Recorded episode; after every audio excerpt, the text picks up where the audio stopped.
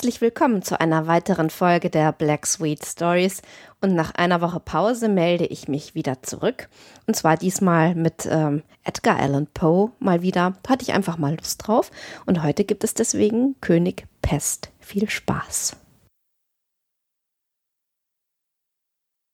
Unter der Regierung des ritterlichen Königs Eduard III. ereignete es sich eines Mitternachts im Oktober, dass zwei Matrosen des Handelsschoners Frei und Leicht, der regelmäßig zwischen Sluis und der Themse hin und her fuhr und nun in diesem Fluss vor Anker lag, sich zu ihrem eigenen Erstaunen in der Trinkstube eines Bierhauses der Gemeinde St. Andreas in London sahen, eines Bierhauses, das als Wahrzeichen einen lustigen Matrosen im Schilde führte.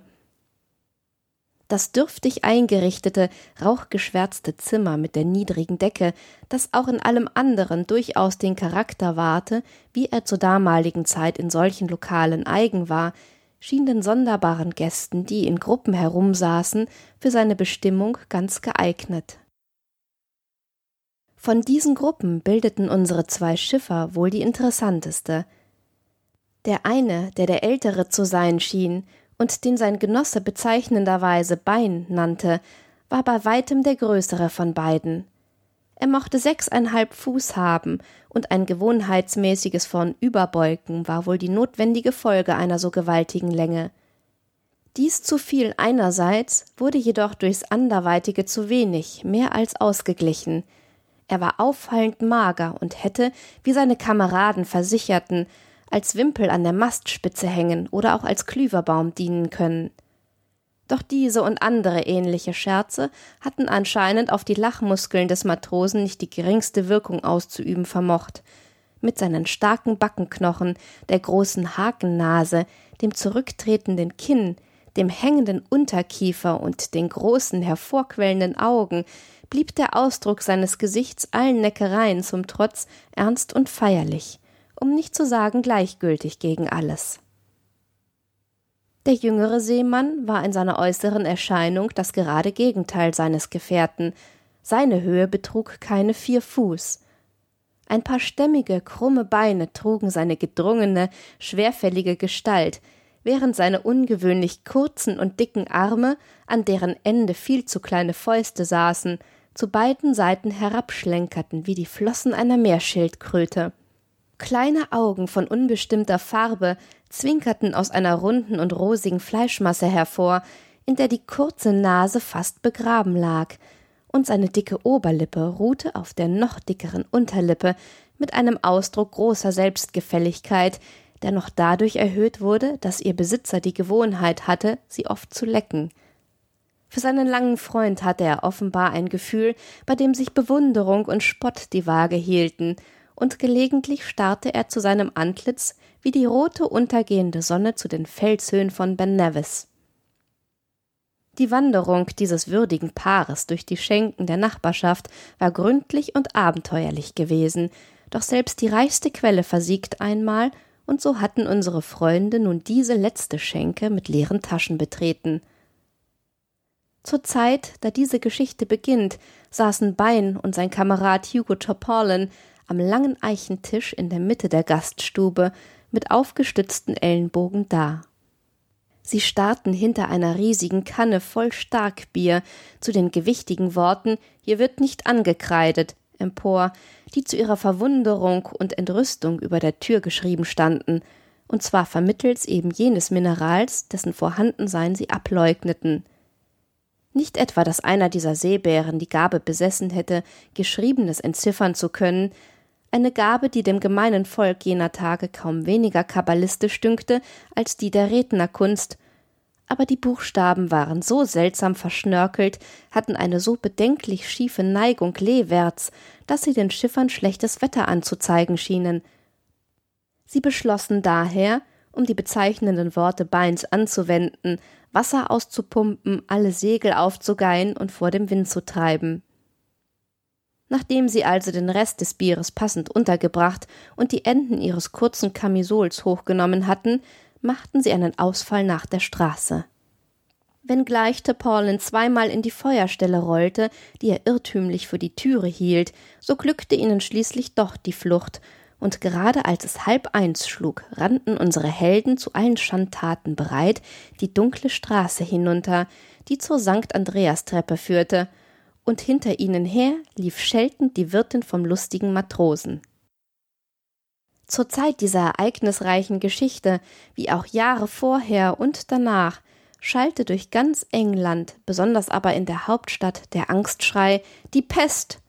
Die Stadt war stark entvölkert, und in den schrecklichen Bezirken an den Ufern der Themse, von wo inmitten enger, dunkler und schmutziger Gassen der Dämon dieser Krankheit, wie es hieß, seinen Ausgang genommen hatte, herrschte in einsamer Größe Grauen und Entsetzen und Aberglaube. Durch den Machtspruch des Königs war über diese Orte damals der Bann gesprochen und ihr Betreten bei Todesstrafe verboten worden. Doch weder das Gebot des Königs noch die riesigen Schranken, die den Zugang zu diesen Straßen versperrten, noch der Anblick jenes ekelhaften Todes, der mit fast unumstößlicher Gewissheit den Elenden befiel, dem keine Gefahr die Abenteuerlust benahm, schützten die verlassenen Wohnungen vor nächtlichen Beutezügen, die dort nach Eisenteilen und sonstigen zurückgebliebenen Dingen, die irgendwie verwertbar waren, unternommen wurden. Alljährlich, wenn der Winter kam und die Schranken geöffnet wurden, stellte es sich heraus, dass Schlösser, Riegel und verborgene Gelasse den reichen Vorräten an Wein und Brandwein nur wenig Schutz geboten hatten, die von den Händlern, deren Geschäftsräume in der Nähe lagen, für die Dauer der Verbannung in so unzulänglicher Obhut belassen worden waren. Doch nur sehr wenige von der erschreckten Bevölkerung glaubten, dass Menschenhände hier am Werk gewesen. Pestgeister, Seuchengespenster und Fieberdämonen waren die volkstümlichen Unglücksbringer, und so blutrünstige Geschichten wurden berichtet, dass dieses ganze verbotene Viertel in Schauer gehüllt war, wie in ein Leichentuch, und nicht selten der Plünderer selbst von dem Grausen, das seine Taten erst geweckt hatten, hinweggetrieben wurde, und der ganze große, verpönte Stadtteil in Dunkel und Stille der Pest und dem Tode überlassen war. Eine der gewaltigen Schranken also, die anzeigten, dass der Ort dahinter dem Pestbann unterworfen sei, versperrte plötzlich dem biederen Turporlin und seinem Freund Bein den Weg. Umkehr war ausgeschlossen, und die Zeit war nicht zu verlieren, denn die Verfolger waren ihnen dicht auf den Fersen. Einem rechten Seemann ist es ein kleines, solch raus Plankenwerk zu überklettern, und in der doppelten Aufregung der Flucht und des Brandweins sprangen sie ohne zu zögern in die versperrten Gassen hinab, deren widerliche Winkelgänge sie in trunkenem Lauf mit Schreien und Rufen durchirrten. Wären sie nicht so bis zur Bewusstlosigkeit betrunken gewesen, ihre taumelnden Füße hätten inmitten dieses Grauens wie gelähmt sein müssen. Die Luft war kalt und neblig, die Pflastersteine lagen aufgewühlt im hohen, fetten Gras. Zusammengestürzte Häuser blockierten die Straßen, ekle, giftige Dünste stiegen auf, und in dem gespenstischen Schein, der selbst um Mitternacht einer feuchten und verseuchten Atmosphäre entsteigt, konnte man in den Winkeln und Gassen und in den fensterlosen Behausungen den Leichnam manch eines nächtlichen Plünderers faulen sehen, den die Seuche mitten bei seinen Räubereien ereilt hatte. Aber weder diese Bilder noch irgendwelche räumlichen Hindernisse hatten Macht, den Lauf von Männern aufzuhalten, die, von Natur aus tapfer, gerade jetzt von übermütiger Kühnheit und Starkbier überschäumten und in ihrem gegenwärtigen Zustand ohne Zögern in den Rachen des Todes gerannt sein würden. Vorwärts, immer vorwärts stelzte der grimmige Bein, und die trostlose Einöde hallte wieder von seinen Schreien, die wie der grausige Schlachtruf der Indianer aufgellten und vorwärts, immer vorwärts rollte der dicke Tarpaulin am Rockschoß seines lebhafteren Gefährten und überbot dessen emsige Gesangstätigkeit mit seinem donnergrollenden Bass, der aus den Tiefen seiner gewaltigen Lungen dröhnte.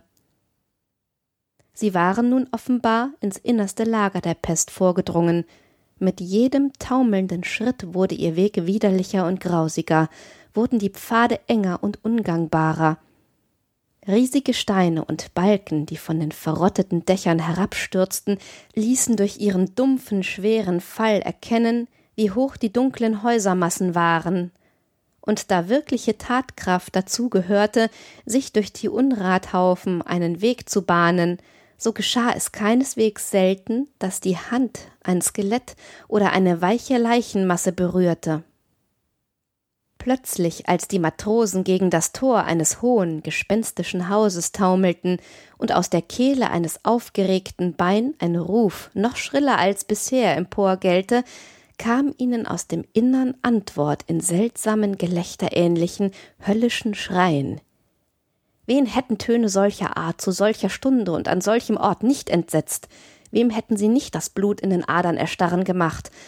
Das trunkene Paar aber stürzte kopfüber gegen das Tor, warf es auf und stolperte mit einer Ladung von Flüchen mitten hinein in die Ereignisse.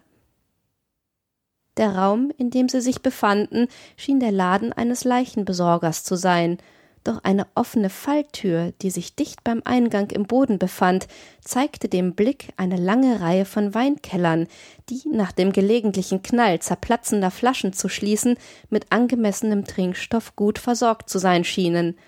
Inmitten des Raumes stand ein Tisch und auf ihm ein riesiges Gefäß mit einer punschähnlichen Flüssigkeit. Flaschen mit den verschiedensten Weinen und Likören, Kannen, Krüge und Gemäße von jeder Form und Größe waren zahlreich über den Tisch verstreut, um den herum auf Sargböcken eine Gesellschaft von sechs Personen saß. Diese Gesellschaft will ich, so gut es geht, im Einzelnen beschreiben. Der Eingangstüre gegenüber und ein wenig höher als die anderen saß eine Persönlichkeit, die der Präsident der Tafelrunde zu sein schien. Die Gestalt war hoch und hager, und Bein war verblüfft, hier jemanden zu finden, der ihn selbst noch überragte. Das Gesicht war gelb wie Safran, doch waren seine Züge, bis auf eine Ausnahme, in keiner Hinsicht so bemerkenswert, um eine Beschreibung zu rechtfertigen.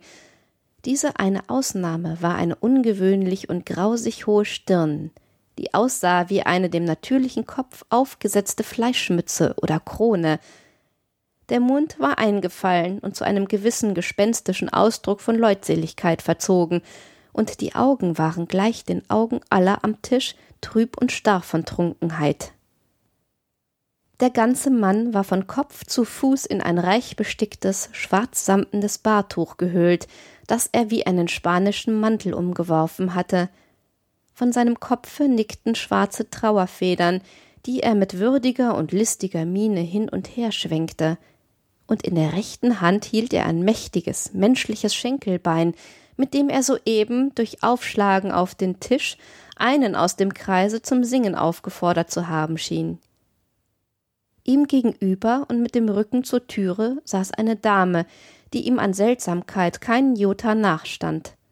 Wenngleich sie ebenso groß war wie er, konnte sie sich nicht über ebensolche unnatürliche Magerkeit beklagen, Sie schien im letzten Stadium der Wassersucht zu sein, und ihr Antlitz glich dem mächtigen Fass voll Oktoberbier, das dicht an ihrer Seite in einer Zimmerecke stand.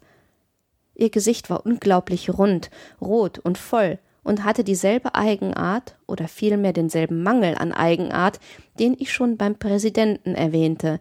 Das heißt, nur ein einziger Zug in ihrem Gesicht war ausgeprägt genug, um besondere Erwähnung zu verdienen.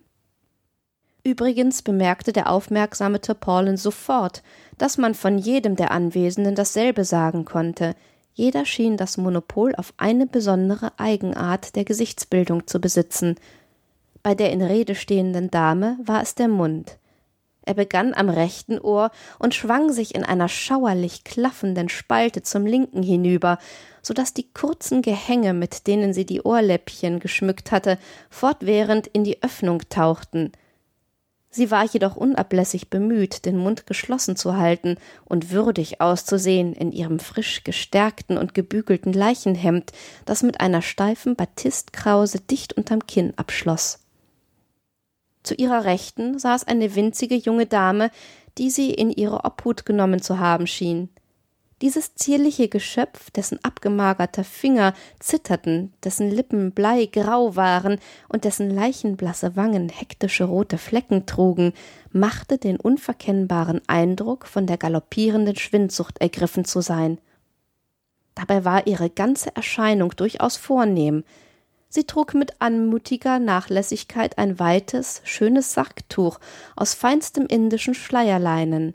Ihr Haar hing in Ringeln auf den Nacken, ihre Lippen umspielte ein sanftes Lächeln, aber ihre Nase, eine lange, dünne, krumme, biegsame und finnige Nase hing tief über die Unterlippe herab und gab ihrem Antlitz, ungeachtet der zierlichen Weise, mit der ihre Zunge die Nase dann und wann zur Seite schob, einen etwas zweideutigen Ausdruck. Ihr gegenüber und zur Linken der wassersüchtigen Dame saß ein kleiner, aufgeblasener, keuchender und gichtiger Alter, dessen Wangen wie zwei riesige Blasen voll Portwein auf seinen Schultern ruhten. Mit gekreuzten Armen und einem fest bandagierten Bein, das auf dem Tische lag, hielt er sich anscheinend zu tiefsinnigen Betrachtungen berechtigt. Er war sichtlich stolz auf jeden Zoll seiner persönlichen Erscheinung, schien aber noch größeres Entzücken darin zu finden, die Aufmerksamkeit auf seinen lustig bunten Überrock zu lenken. Dieser musste ihn nicht wenig Geld gekostet haben und war ihm wie auf den Leib geschnitten, aus einem jener seltsam bestickten Seidenüberzüge, mit denen man in England und auch anderswo, wenn ein Adelsgeschlecht ausgestorben ist, das Wappenschild an seinem Stammsitz neu zu drapieren pflegt. Neben ihm und rechts vom Präsidenten saß ein Herr in langen weißen Strümpfen und baumwollenen Hosen. Seine Gestalt schwankte in lächerlicher Weise hin und her, in einem Anfall, den Topollen mit Katzenjammer bezeichnete. Seine frisch rasierten Kinnbacken waren mit einer Musselinbinde fest hinaufgebunden, und seine Arme waren auf ähnliche Weise an den Handgelenken gefesselt, so dass er den Getränken auf dem Tisch nicht allzu kräftig zusprechen konnte – eine Vorsichtsmaßregel, die nach Ansicht von Bein durchaus angemessen war, so versoffen war sein Antlitz. Ein paar gewaltige Ohren, die beim besten Willen nicht verborgen werden konnten, türmten sich in den Raum empor und zuckten jedes Mal krampfhaft zusammen, wenn ein neuer Pfropfen knallte. Ihm gegenüber, als sechster und letzter, befand sich in einer sehr steifen Haltung der, gelähmt wie er war, sich in seiner unbequemen Kleidung wenig behaglich gefühlt haben muss. Er war recht unangemessen mit einem neuen und hübschen Mahagonisarg bekleidet, dessen Kopfende dem Träger den Schädel drückte und in der Art einer Haube darüber hinausragte, was dem ganzen Antlitz einen unbeschreiblichen Reiz verlieh. In die Seiten des Sarges waren nicht sowohl aus Schönheitsgründen als zur Bequemlichkeit Armlöcher eingeschnitten, Nichtsdestoweniger aber verhinderte das Kleid seinen Besitzer, so aufrecht dazusitzen wie seine Gefährten, und wie er so in einem Winkel von 45 Grad sich rückwärts an seine Bahre lehnte, verdrehten ein paar ungeheurer gestielter Augen ihr grauenhaftes Weiß zur Decke, in höchster Verblüffung über ihre eigene Riesenhaftigkeit. Vor jedem aus der Tafelrunde lag ein Schädel, der als Trinkbecher diente, über dem Tisch hing ein menschliches Skelett, dessen eines Bein vermittels eines Stricks an einem Haken in der Decke befestigt war. Das andere Bein stand in rechtem Winkel vom Rumpfe ab und veranlasste, dass das ganze leichte und klappernde Gestell bei jedem launischen Windstoß, der hereinirrte, herumwirbelte. In der Schädelhöhle dieses widerlichen Dinges lag eine Anzahl glühender Kohlen, die die ganze Szenerie feurig beleuchteten, in das Särge und andere zum Laden eines Leichenbesorgers gehörigen Gegenstände an Wänden und Fenstern aufgestapelt lehnten und verhinderten, dass etwa ein Lichtstrahl auf die Straße dringe. Beim Anblick dieser merkwürdigen Versammlung und ihrer noch merkwürdigeren Geräte bewiesen unsere Seeleute nicht gerade jenen Anstand, den man hier erwartet zu haben schien. Bein lehnte sich da, wo er stand, an die Wand, ließ seinen Unterkiefer noch tiefer als gewöhnlich hängen und sperrte die Augen auf, soweit er konnte. Indessen Hugo Toporlen sich in die Knie beugte, bis seine Nase in gleicher Höhe mit dem Tische war, die Fäuste auf die Knie stemmte und in ein langes, geräuschvolles, höchst unziemliches Gelächter ausbrach. Der lange Präsident aber, durch dieses ungezogene Benehmen keineswegs beleidigt, lächelte die Eintretenden liebenswürdig an, nickte ihnen mit seinem Kopf voll Trauerfedern zu, stand auf und nahm jeden von ihnen beim Arm und führte ihn zu einem Sitz, den ein anderer der Versammelten inzwischen für ihn bereitgestellt hatte. Bein ließ alles dies widerstandslos mit sich geschehen und nahm dort Platz, wo man ihn hingeführt hatte. Der galante Hugo aber ergriff das Sarggestell, das man ihm am Kopfende des Tisches zugewiesen hatte, und rückte es neben die schwindsüchtige junge Dame in dem Sargtuch aus indischem Schleierleinen. Hier an ihrer Seite ließ er sich fröhlich nieder, goss sich einen Schädelbecher voll Rotwein ein und leerte ihn auf ihre Gesundheit. Diese Vermessenheit aber empörte den steifen Herrn im Sarg aufs höchste, und es hätte leicht zu ernsten Folgen kommen können, wenn nicht der Präsident mit seinem Schenkelbein auf den Tisch gehauen und die Aufmerksamkeit der Anwesenden für die folgende Rede in Anspruch genommen hätte. Es wird uns zur Pflicht, das gegenwärtige fröhliche Ereignis Halt da, unterbrach ihn Bein mit ernster Miene, halt da, sage ich, und meldet mal erst, wer zum Teufel ihr eigentlich seid und was ihr hier zu tun habt. Ihr seht ja aus wie leibhaftige Teufelsbraten. Wie kommt ihr dazu, den Wein zu mausen, den mein ehrenwerter Schiffskamerad Will Wimble, der Leichenbesorger, sich für den Winter aufgestaut hatte?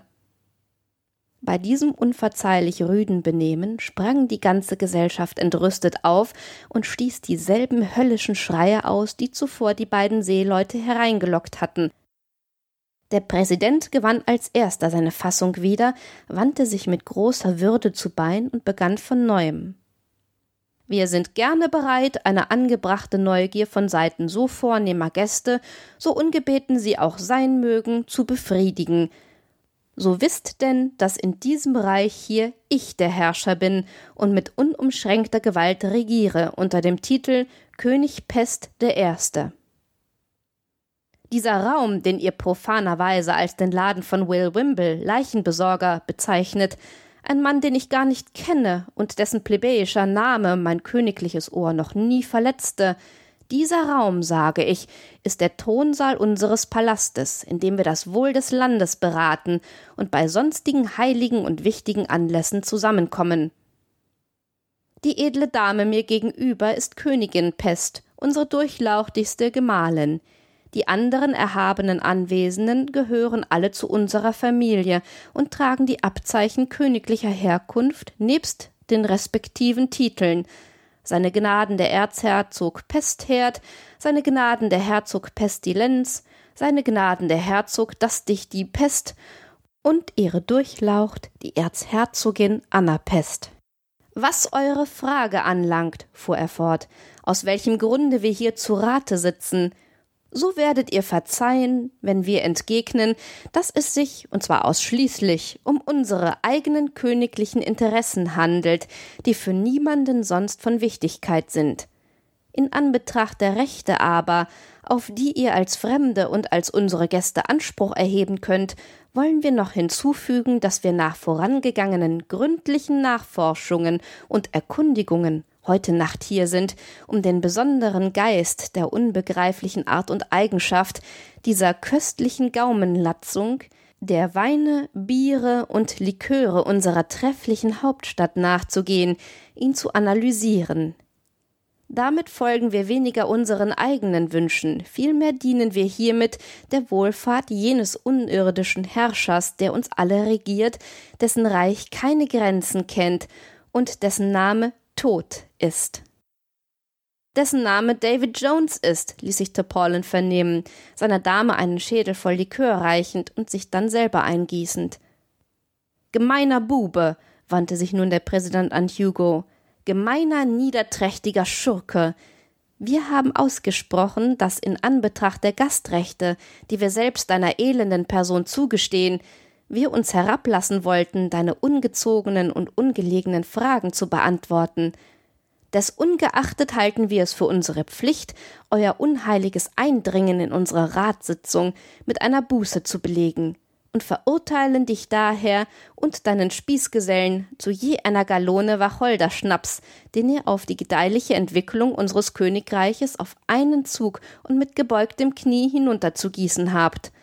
Dann soll es euch freistehen, eurer Wege zu gehen oder zu bleiben und an den Privilegien unserer Tafelrunde teilzunehmen. je nachdem es euch Vergnügen macht. Es ist ein Ding der Unmöglichkeit, entgegnete Bein, dem das würdige Auftreten des Königs Pest des Ersten offenbar Respekt einflößte und der sich erhoben hatte und aufgestützt am Tische stand. Majestät halten zu Gnaden, es ist ein Ding der Unmöglichkeit, in meinen Raum auch nur ein Viertelmaß jenes Likörs zu verstauen, den Eure Majestät soeben erwähnten. Nicht nur, dass ich am Vormittag an Bord tüchtig Ballast aufgenommen habe und heut Abend in verschiedenen Häfen eine Menge Bier und Schnaps einschiffen ließ, ich habe gegenwärtig eine volle Ladung Starkbier in mir, die ich im lustigen Matrosen gegen Barzahlung eingenommen habe. Eure Majestät wollen daher so gnädig sein, den Willen für die Tat zu nehmen, denn nichts kann mich dazu bringen, noch einen Tropfen zu schlucken. Am allerwenigsten einen Tropfen jenes höllischen Schlagwassers, das auf den Namen Wacholderschnaps hört. He, stopp! unterbrach Interpollen nicht weniger erstaunt über die Länge dieser Rede als über ihren abweisenden Inhalt. He, stopp, du Flegel! Ich sage dir, Bein, kein solches Geschlabber mehr. Mein Laderaum ist noch leer wenn schon ich zugebe, dass du selber ein wenig betrunken bist, und was deinen Teil an der Ladung anlangt, so würde ich ihn, um Streit zu vermeiden, mitsamt dem meinigen zu verstauen suchen, aber ein solches Vorgehen, fiel der Präsident hier ein, widerspräche durchaus dem gesetzlichen Machtanspruch, der unwiderruflich ist. Die von uns auferlegte Strafe muss nach dem Buchstaben erfüllt werden, und zwar unverzüglich. Andernfalls dekretieren wir, dass man euch Kopf und Füße zusammenbindet und euch als Aufrührer in jenem Oxhoft mit Oktoberbier ersäuft. Ein Rechtsspruch, ein Rechtsspruch, ein guter und gerechter Rechtsspruch, ein glorreiches Wort, ein würdiges und aufrechtes Urteil, rief die Familie Pest wie aus einem Munde. Der König zog die Stirn in tausend Falten, der gichtige Alte schnaufte wie ein Blasebalg, die Dame mit dem Sargtuch schwenkte ihre Nase hin und her, der Herr in den baumwollenen Hosen spitzte seine langen Ohren, die mit dem Leichenhemd klappte mit ihrem Fischmaul, und der im Sarg hielt sich steif und rollte mit den Augen. Huhuhu, kicherte Toporlin, ohne die allgemeine Aufregung zu beachten. ich meinte, sagte er, ich meinte, als Herr König Pest seine Mahlpfrieme dazwischen steckte, ich meinte, was zwei oder drei Gallonen Wacholderschnaps anlange, so sei das eine Kleinigkeit für ein strammes und nicht überlastetes Seeboot wie mich. Wenn aber auf das Wohl des Teufels getrunken werden soll, und wenn ich bei lebendigem Leibe zu diesem bösen König hinunterfahren soll, von dem ich so gewiss weiß wie von mir, dass ich ein Sünder bin, dass er kein anderer ist als Tim Hurley-Gurley, der Schauspieler, ja, das ist denn noch eine ganz andere Sache und geht durchaus über mein Verständnis. Er konnte seine Rede nicht beenden. Bei Nennung des Namens Tim Hurley-Gurley sprang die ganze Versammlung von ihren Sitzen. Verrat! brüllte seine Majestät König Pest Erste. Verrat! sagte der kleine gichtige Alte. Verrat! kreischte die Erzherzogin Anna Pest. Verrat! kreischte der Herr mit der aufgebundenen Kinnlade. Verrat! grollte der mit dem Sarg. Verrat, Verrat, rief die Majestät von großem Maul und packte den unglücklichen Terporlen, der sich soeben seinen Trinkschädel neu gefüllt hatte, bei seinem Hosenboden, hob ihn hoch in die Luft und ließ ihn ohne alle Umschweife in eine riesige Bütte seines geliebten Starkbieres fallen. Er tauchte auf und nieder wie ein Apfel im Grog und verschwand schließlich im Schaumstrudel, den seine Befreiungsversuche in der ohnedies schäumenden Flüssigkeit hervorgebracht hatten. Bein aber, der lange Seemann, war nicht gewillt, die Leiden seines Kameraden ruhig mit anzusehen. Er stieß König Pest durch die offene Falltür im Fußboden und warf fluchend die Tür hinter ihm zu. Dann wandte er sich ins Zimmer. Er riss das über dem Tische schaukelnde Skelett herab und schlug damit so gewaltig um sich, dass er beim letzten Schein des verglimmenden Lichtes dem kleinen Mann mit der Gicht die Hirnschale zerschmetterte. Dann stürmte er zu dem verhängnisvollen Oxoft voll Oktoberbier und Hugo Terporlin und stieß es mit aller Macht um. Ein Meer von Flüssigkeit stürzte heraus, so gewaltig, so flutend und brausend, dass der Raum von einem Ende zum anderen überschwemmt war. Der vollbeladene Tisch wurde umgeworfen, die Baren fielen um, die Punschkübel ins Kaminfeuer und die Damen in Schreikrämpfe. Ganze Haufen von Bestattungsgeräten schwammen umher. Kannen und Krüge wogten durcheinander, und Korbflaschen kämpften verzweifelt mit Weiden und Kürbisflaschen. Der Mann mit dem Katzenjammer ersoff auf der Stelle. Der kleine steife Herr schwamm in seinem Sarg davon, und der siegreiche Bein ergriff die dicke Dame im Leichenhemd bei den Hüften, stürmte mit ihr auf die Straße und jagte auf dem kürzesten Wege zum Ankerplatz der Frei und Licht. Hinter ihm drein segelte der furchtbare Hugo Toporlen, der, nachdem er zwei bis dreimal kräftig genießt hatte, mit der Erzherzogin Anna Pest auf den Armen daherkeuchte.